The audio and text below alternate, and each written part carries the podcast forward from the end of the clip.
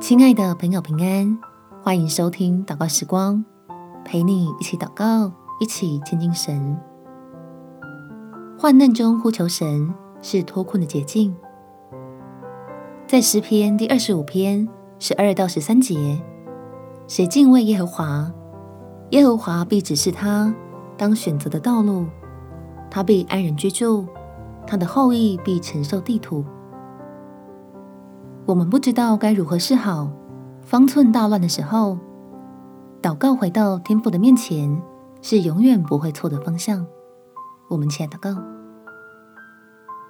天父，我心里的愁苦甚多，求你救我脱离我的祸患，为你的儿女开一条明路，保守倚靠你的人不在逆境中跌倒，让我有足够的勇气担当起今天的难处。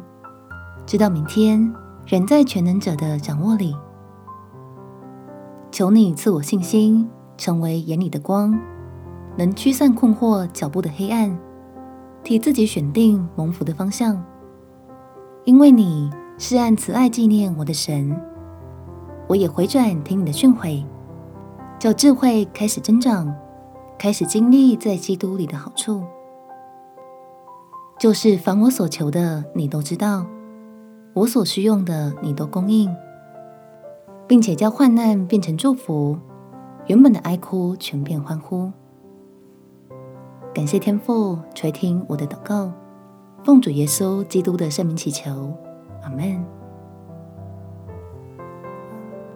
祝福你与神同行，一整天都有好心情。耶稣爱你，我也爱你。